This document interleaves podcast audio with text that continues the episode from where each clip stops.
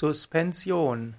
Suspension kommt zunächst vom lateinischen suspendere, aufhängen oder auch schweben lassen. Suspension heißt in der Medizin zum Beispiel unlösliche Pulver wie Arzneistoffe werden in Trägerstoffflüssigkeiten suspergiert. Also es gibt Nichtmischbarkeit der Bestandteile, es gibt also keine vollständige Lösung, sondern man hat Suspensionen, also unlösliche Pulver werden in Trägerflüssigkeiten suspergiert.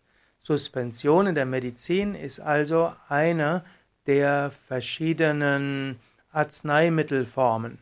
Suspension typischerweise eben in Flüssigkeiten.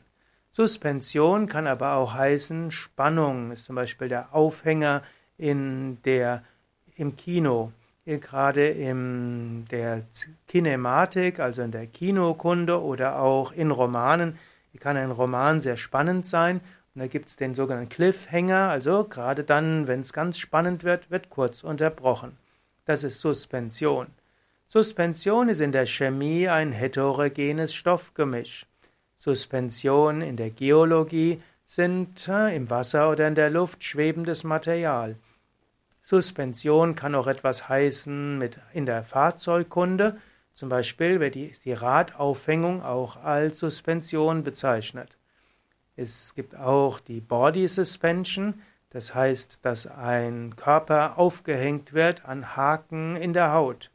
Also das gibt es zum Beispiel in bestimmten Ritualen, zum Beispiel im Hinduismus gibt es auch Body Suspension, das heißt, man hängt den Körper im Rahmen eines heiligen Rituals an der Haut auf. Wirkt sehr komisch, aber ist gar nicht so selten. Es gibt auch Suspension im Kirchenrecht. Da ist die Suspension die, das Verbot der Amtsausübung. Und auch im Beamtenrecht gibt es nicht Suspension, sondern Suspendierung, das heißt die vorläufige Dienstenthebung eines Beamten.